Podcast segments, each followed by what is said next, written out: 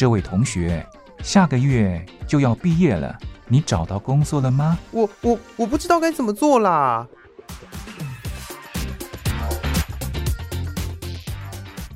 想找工作，却不知道该从何着手；想换跑道，却不知道自己能不能做得来。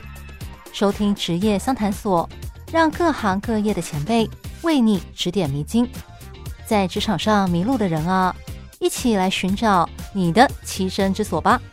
欢迎收听职业相谈所。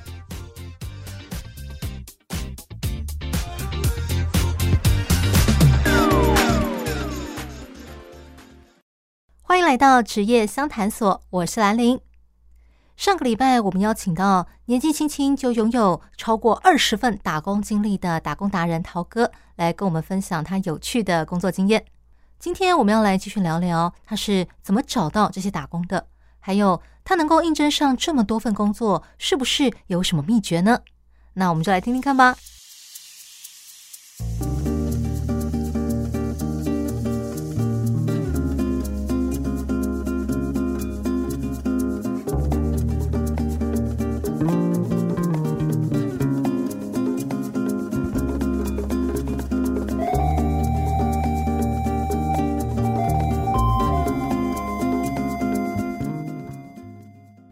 做过几家物流，嗯，那物流其中有一个是台湾的龙头电商，嗯，然后我就不讲是什么龙头电商那么多个嘛，对不对？嗯，我待的那个地方是他们新设的一个厂，我就是就是物流的一些操作人员啊，什么都要做，嗯，然后它是新设厂，所以很多东西就是这呃这间工厂已经开始开始了，可是很多东西是慢慢才会补齐的，很多东西没有那么那么完善，嗯。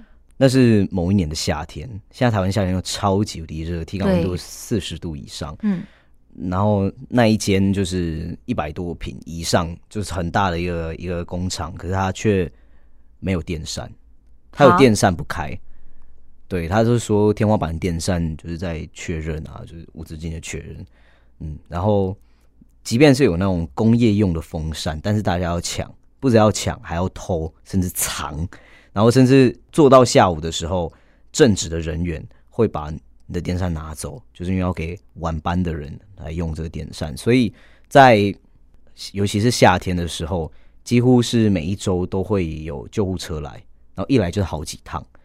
对，然后热到中暑，不止不只是这样，甚至就是救护车来来了好几趟，到后面我也不知道那是怎么疏通的，明明就有看到救护人员，但是。他们来已经不用开声音了，可能是怕真的出了什么事情之类的。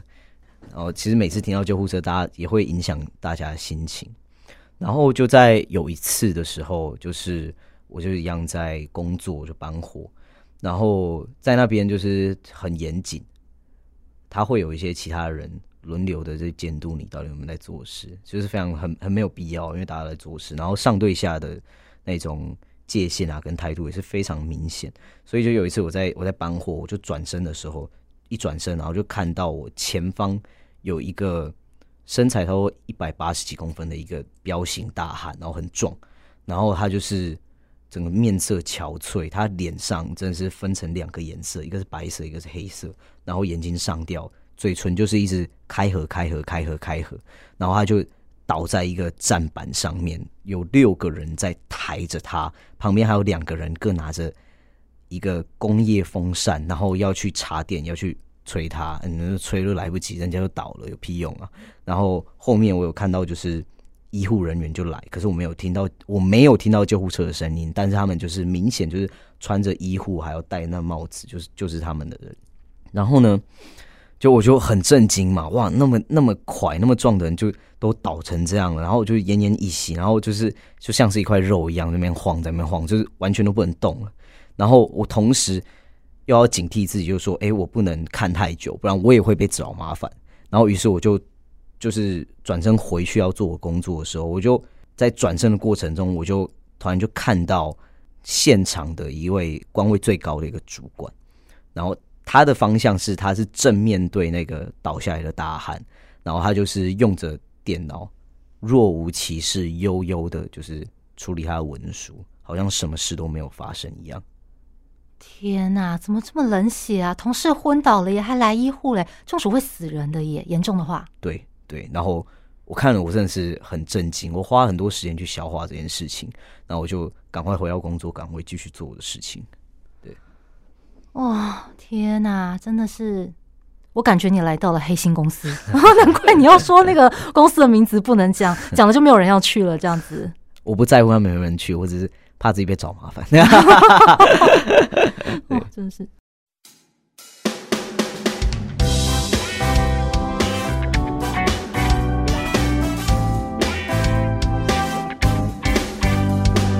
光华之声，Catch Music，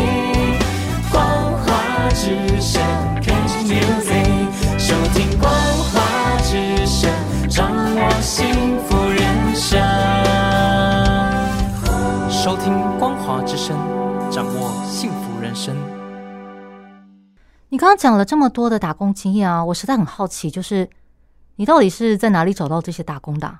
都是在那个网络上吗？网络上比较少哎、欸，网络上都是投正职，然后正职一直不顺利，那我就赶快不能让自己闲着，就找一些非正职的去做。可是网络上也有那种就是专门找打工的平台啊。有啊，有啊，有。我我有透过那样的平台找到几份工作，嗯，那多数的工作是靠介绍，或是我直接走进店家投递履历，直接走进店家哦，就是你看到店家有贴那个真人广告，嗯，然后你就直接踏进去了。便利商店就是这样的方式，嗯，多数还是被介绍了。嗯嗯嗯，介绍是谁介绍给你的？朋友们。嗯，或是亲亲友啊，说是哪边有缺人，然后就去做，会知道说就是，呃，哎，某个人可能有什么样的能力或长才，那你可以问他试试看。那他们刚好有这个职缺，然后就找我。正好，你朋友怎么都有那么多的职缺在找人？他们是本来也就很常在找打工嘛，然后就互相介绍这样。有些是啊，有些是、嗯、对。原来如此。因为你知道，我之前也有一段时间，呃，那个时候好像因为呃看新闻，然后知道说台湾有一个什么打工 App 刚推出，然后那家公司有跟我联络，就是希望我宣传。然后后来我自己写完报道之后，我就下载了这个 App，然后来使用。对，刚开始觉得还蛮有趣的，因为上面职缺真的很多，而且它感觉投递履历的那个方式也蛮方便的。简单来说就是方便啦，选择多。但是我实际使用了之后，就发现好像投了。几十个履历，但是实际真的拿到工作的只有一个，对，只有一个。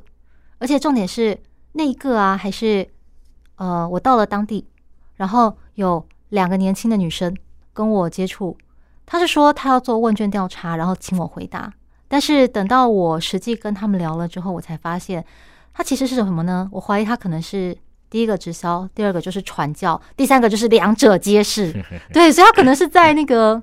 她可能是在收来的履历里面找了一个她觉得，呃，这个人可能很适合成为我们的成员，或者是他可能觉得说，哦，我有那个呃正职的工作，然后学历什么的还不错之类的，呃，也许成为我们的会员可以让我们赚大钱之类的，我怀疑啦。对，总而言之就是。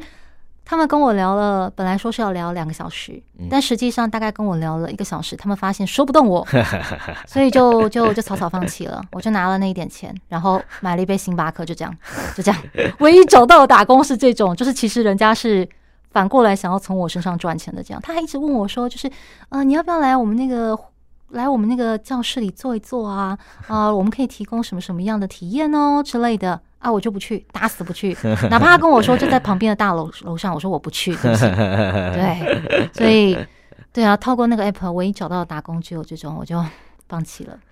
那当然，我之后也有试着找其他的打工，我甚至还有找过我居家附近，就是有在争那个大楼保全。我想说距离近嘛，我就去那个应征看看吧。我跟他说我假日的时候啊，然后弹性排班什么也可以哦。哦，临时找不到人，需要人手帮忙的话，我也可以配合，也没回音。对，我就想说，到底为什么？为什么打工这么难找？所以你刚刚说你有二十几份工作经验的时候，我真的好羡慕。为什么打工这么难找？你觉得找打工到底需要什么？我 应该这样讲，到底要怎么样才能找到这么多打工啊？那个你看起来非常的垂头丧气。对，我很沮丧，我很沮丧。对，我觉得我投正时收到的回复信件，可能比找打工的还要多。嗯，这这件事蛮有趣的，就是在找工作这件事情，很长的时候都是履历投递很多，但多数都是石沉大海。对，然后这样子被否定的一些经验，很容易这个情绪就会回到自己身上，然后就会怀疑自己的价值，嗯、然后就会成为自己往前进的一些绊脚石。嗯，然后会觉得这件事情怎么会那么难做，就是之类的，后面这些情绪就就会扑上来。尤其是在非正职工作的时候，他很多时候对于一个能力上面的要求其实不会到太高。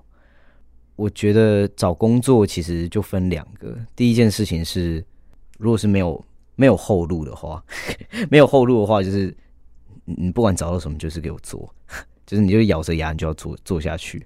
第二件事情就是，如果稍微是有余裕一点的人在找工作的话，那就是可以评估一下这工作类型，或者说他的时间，然后再才会有难不难这件事情。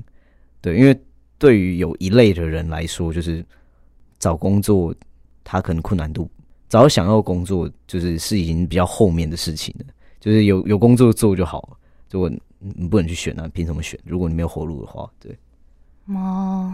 原来如此，嗯，确实听你这样讲，我在找打工的时候，我应该是属于后者，就是比较有余韵一点的。但是相对的，我对找打工也会很挑，嗯，好比说他的工作内容不要脏，不要热，然后距离我家不要远，然后那个时间点最好还是就是可以配合。好比说只上假日班啦，嗯，然后可能还要考虑到这个那个啊，我每个月要回家一次啊，所以他的排假是不是可以弹性呢？简单来说就是我很挑剔，所以可能也是因为这样子，我能这样筛选下来，就是符合我标准的打工就不太多了，我的选择就不太多了。对，而且这些工作可能也是大部分人都会很想要的那种工作。就就是不脏不热，距离家里近，然后那个时间安排又弹性的这种工作，嗯，就是竞争力强，然后他的条件非常的完美，对，嗯，但这种打工就除了我之外，大家也都想要啊，嗯，对，那既然如此，我竞争者那么多，我可能就没有那么大优势了。对，可是还是一样可以选选看，就是有机会就不要放弃啊，就就去多试，就是在自己有余裕的。就是心理状态上、身心状态上，觉得可以的范围内，就是可以去多试。对，我觉得这是非常重要的。找工作千万不要拖累自己，不要拖累自己，绝对不要拖累自己。评估一下自己现在的状态就很重要。就是如果你你的状态就是不好，即便你做过这份工作，不管你再怎么喜欢，它对你整体上如果是一个拖娃娃的话，那其实这份工作你还是做不久啊。啊，对对对，所以评估自己很重要。了解。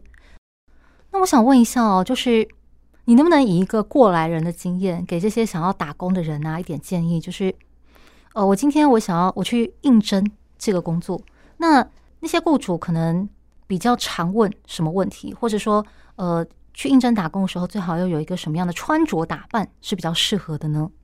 比较关于比较常问的问题，根据不同的产业，其实他们会问的问题蛮不一样的。嗯，那对于穿着打扮的话，我会先评估一下今天我要去面试的地方，它是什么样属性的。比如说，如果是一个比较偏向业务的工作，嗯、那我的穿着就不能够很随便。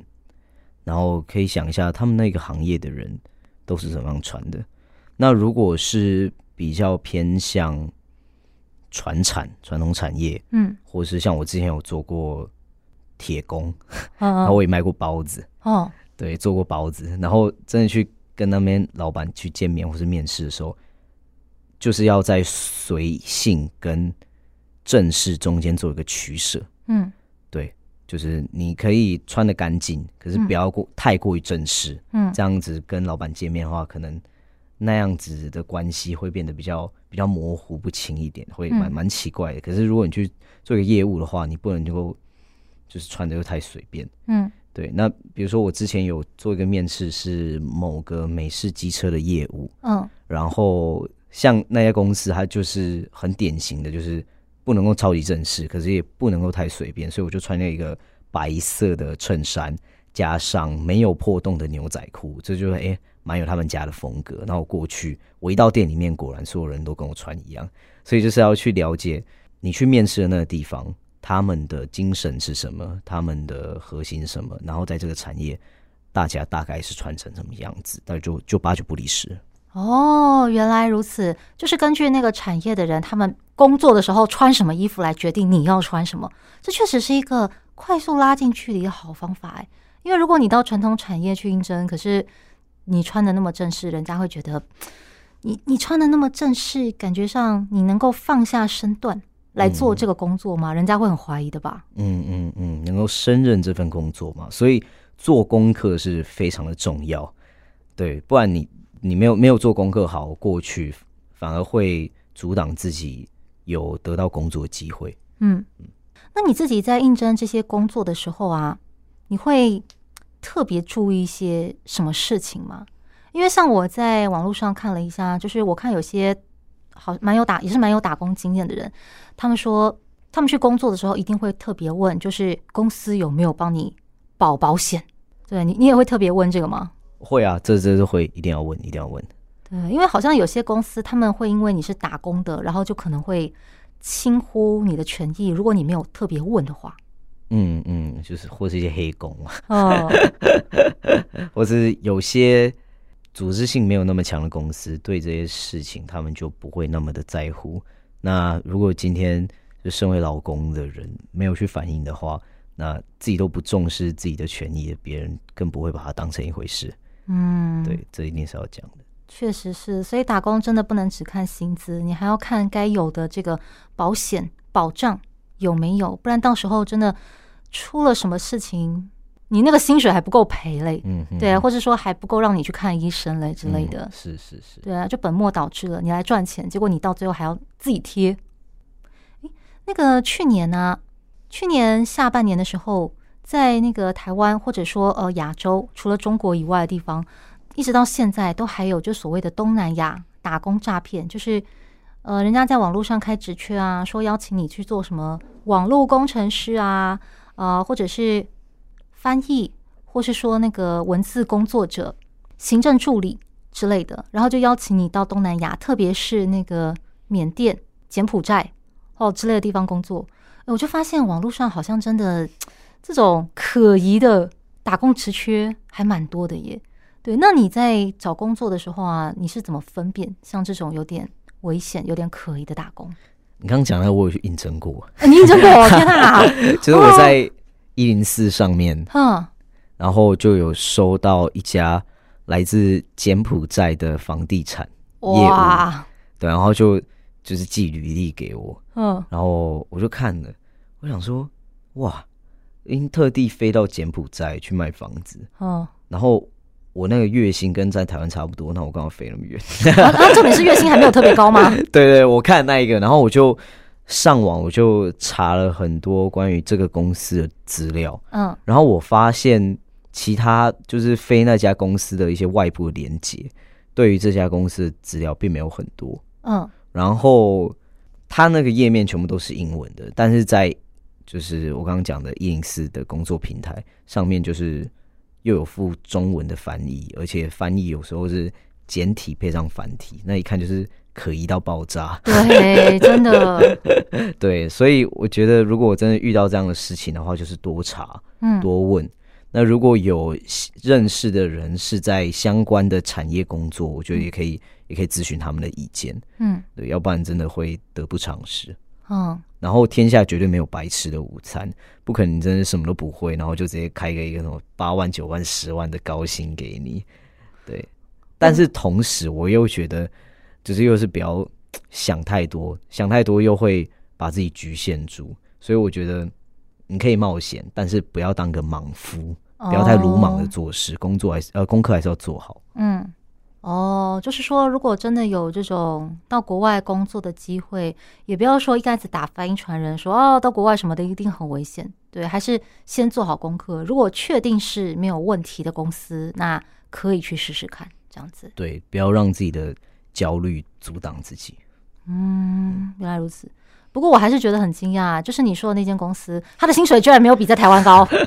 等一下，那个高薪不是诈骗集团的那个最能够吸引人的特色吗？居然没有比台湾的薪资高，你这样怎么骗得到人啊？我说，他好像才三万四吧，就是那个我在台湾找的工作其实也差不多。对啊，那我干嘛飞柬埔寨？柬埔寨环境还没有台湾好嘞。我不知道，我没有去过。这什么时候的事情啊？我是去年哦。去年，我还以为是好几年前的事情，所以他的薪资没有跟上现在的水准。对，去年还前年的事，还是说那个薪资是以柬埔寨来说说算高了？这我我不清楚，没有在那边工作过。哦，哦啊，是说像那个刚提到那个诈骗啊，在台湾也有哎、欸。前阵子不是才说有一个女大学生被她在网络上认识的男友骗到了缅甸，缅甸，嗯。然后重点是那个搜救单位找到她了，她还不肯走。她说她男朋友不走，她也不走。然后最后人家就就就放弃救援她了。嗯，这样子。嗯，对，在台湾的那个新闻还有网络上，就是引发了一片讨论。对对，是说你觉得什么样的人适合或者说最好来打工试试看啊？因为像你的话，你是从小就有在帮家里的经验。对，那我想打工的人可能也很多，是因为呃需要钱的关系。那除了这两种情况之外，就是你有没有推荐，或是说觉得哪些人你很适合来工作一下啊之类的？你有觉得哪些人是不适合打工的吗？当然是一秒几十万上下的人啊，对不对？嗯 他会觉得打工不符合他效益吧？躺在家里就能赚钱啊，也也不一定，好像也不一定。对，我想起来了，我之前有遇过一个案例。就我之前在那个日本打工旅游的时候，嗯，那时候我在那个饭店当那个客房清洁员，然后当时除了我们这一群那个来自台湾年轻女生之外，也有一个也是来自台湾，然后好像是中部城市的一个大姐跟她姐妹们，嗯，然后那个大姐她是嫁来日本当家庭主妇的，然后她老公是社长退休，所以完完全全就是可以靠那个退休俸舒服过日子的那种。她说她老公一天到晚要找她出去玩，但是她就觉得。太无聊了，待在家里，他就想要跟他的姐妹们一起，然后来那个饭店里面打打工啊什么的，然后跟姐妹们一起工作啊，聊天，开心嘛，然后又可以运动身体。嗯、等到他们月底领到薪水之后，他们就会去啊、呃、吃点好料啦，喝点下午茶啦什么之类的。所以对他来说，钱不是重点，只是一个让他可以在呃维持人际交往，然后不会跟社会脱节的地方，嗯、也是有这种人呢、欸。对。所以，当我们在讲就是什么样的人适合打工，什么样的人适合什么工作的时候，其实这件事情异质性很高，就是还是要放到每个人身上，因为每个人的情况不一样。有些人他可能打工的第一条件就是在钱，那有些人可能不是，有些人只是打发时间，所以还是要看。碍于时间的关系，今天的访谈就先到这里告一段落。今天我们听陶哥分享了他有趣的打工经验。同时也教我们分辨，如果你在网络上看到了高薪打工，要怎么样分辨它是不是最近很流行的东南亚打工诈骗呢？另外，他还跟我们分享了一些他之所以能够应征上这么多份工作的小秘诀。那下一集我们要来继续聊聊外界对打工族的一些呃刻板印象或是迷思，到底是不是真的？他对这些观点又有什么看法呢？接下来我们来听动力火车所演唱的《我很好骗》。歌曲过后，不要走开，我们马上回来。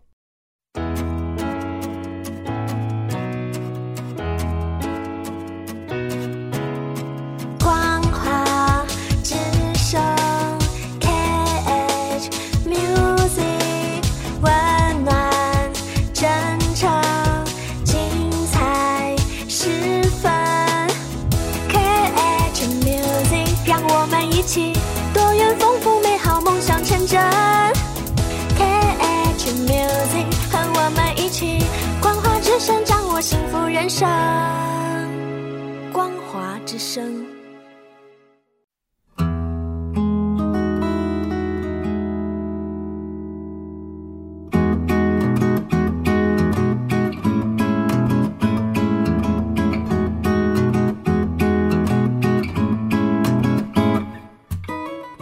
欢迎光临，这位客人，要不要试试看我们期间限定的甜点呢？哦，期间限定的啊？对，这是老板为了特殊节日做的，每一次的口味都不一样，只有现在才有卖哦。要不要试试看呢？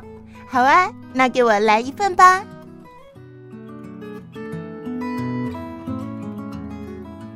台湾的活动丰富多样，有的像流星，璀璨耀眼，但仅此一届；有的像月亮，年年都办，但主题不同。每场活动、每次内容、每一段相遇，都是期间限定。欢迎收听期间限定版台湾。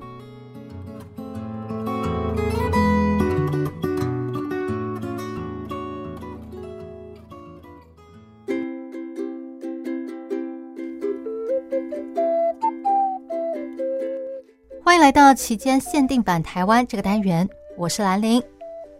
今天要跟大家介绍的是上上个周末在台北的大安森林公园举办了一个呃充满异国风情还有宗教氛围的活动。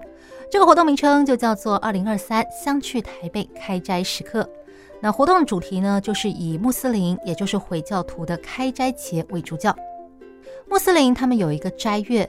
那在斋月的这个月内呢，他们对于呃饮食啦、作息啦，还有祭拜啊，都有一些规定。那在斋月的最后一天，就是这个开斋节。对穆斯林来说，开斋节呢是相当于华人的新年这种非常重要而且盛大的节日。在这一天，他们通常会早起祈祷之后呢，就可以吃东西，象征斋月结束了。接下来，他们会到清真寺去聆听教长吟诵古兰经，然后呢，再朝着麦加的方向敬拜。另外，这一天他们也会穿上节庆的服饰，然后挨家挨户的去拜访亲友。哦，这点真的跟华人的新年哦蛮像的。台湾对不同的种族文化还有宗教是保持着开放包容的心态，所以在台湾你可以看到很多呃不同的宗教建筑，好比说像是教会，甚至是清真寺等等。对，我们也有清真寺。小的时候我不知道，还在想说，呃，那个奇特的建筑是什么啊？长大以后才晓得那是清真寺。台北市政府每年都会举办开斋节的活动，邀请穆斯林朋友们来这边呃办市集，或者是呃举行音乐会等等，希望可以让更多人了解他们的文化还有宗教信仰，促进交流。那今年的开斋时刻活动呢，是台北市观船局跟中国回教协会、台北清真寺还有驻台北的印尼经贸代表处一起举办的，地点就在被称为台北之肺的大安森林公园。这个地方在台北市中心，不但交通很方便，而且旁边就是清真寺。每到周末的时候，这边就会聚集很多的穆斯林朋友。而在旁边的公园举办活动哦，对他们来说是再方便不过了。这次的开斋节活动哦，总共分成五个区域，分别是舞台表演、文化体验、草地同乐区、清真市集，还有今年新增的穆斯林小旅展。像在舞台表演的部分，就邀请了中东的舞团，还有印尼的创作歌手。那由于台湾现在比较流行、比较主流的音乐是以日韩、中国还有美国为主，所以像这种来自中东或是印尼的歌曲哦，对我们来说非常新鲜，就有很多人挤在舞台下看。而在文化体验区的部分，这里呢有好几位讲师在教大家制作呃埃及风格的香氛洗手乳、土耳其风格的马赛克杯垫，还有米布丁等等。不晓得大家有没有吃过米布丁？我之前在台湾的土耳其餐厅里吃过，那真的是一种很好吃的点心。它吃起来有米粒的口感，可是呢又很软烂，是牙齿不好的老人家也可以吃的这种程度。而且它的奶味非常浓郁，又甜甜的，真的很好吃。再来，它还在草地区设置了一个阿拉伯书房，我看有很多家长哦带着孩子坐在这一区，然后读故事给小朋友听。另外，在特定时间，他还会有一个说书人的活动，听别人讲故事也是蛮有趣的。再来，开斋节的重头戏呢，就是这个清真市集了。这个清真市集主要是贩售各式各样的清真美食，还有穆斯林的文化商品。由于穆斯林不吃猪肉，也不喝酒，所以现场并没有贩售这两样东西。但除此之外，还是有很多非常有特色的异国美食。这里摆摊的店家，有些本来就是住在台湾的穆斯林朋友。有些则是在台湾经营呃中东料理或是印尼料理的店家，那透过这个市集，你不用跑那么远，就可以一次哈、哦、把他们一网打尽，尝尝看了，真的是很方便。最后，今年的开斋节新增了一个特别项目，叫做穆斯林小旅展。那这个旅展呢，主要是给在台湾的穆斯林朋友们看的。它主要是展示呃穆斯林的友善旅宿、景点以及餐厅。因为穆斯林他们在饮食上哦有很多规定，不只是不能吃肉，还有喝酒这么简单，所以他们在旅行上可能就会受到比较多的呃限制跟困难。因此，这个旅展就是让穆斯林朋友们知道，就是如果你要在台北旅游，或者是你有外县市，好，甚至在外国的朋友要来台湾玩的时候，你们可以到哪些餐厅去吃饭，哪些地方去住宿，好，哪些地方去游玩，而不用担心会违反教义。自从疫情消退，大家可以自由旅游之后，我看想出国的人哦，真的是多得不得了。每次经过外交部门口的时候，就发现那个专门办护照的领务局啊，总是大排长龙，挤满了人潮。那在可以出国之前，参加这种充满异国风情的活动哦，这是一种可以让你最快体验伪出国的方法。所以在活动现场哦，人非常多。大家将来到台湾来玩的时候啊，也可以多观察一下，你会发现这里其实有许多充满异国风情的景点哦。那今天的节目就跟大家聊到这里，最后我们来听一首充满中东风情的歌曲。这首歌是黄明志所演唱的《Yagamila》，是他为去年在卡达所举办的世界杯足球赛所写的歌。歌曲很好听，而且 MV 也很有趣，最重要的是中东美女真的非常漂亮哦。大家有机会的话，一定要去看看这首歌的 MV 哦。我是兰陵，那我们下一集再见喽，拜拜。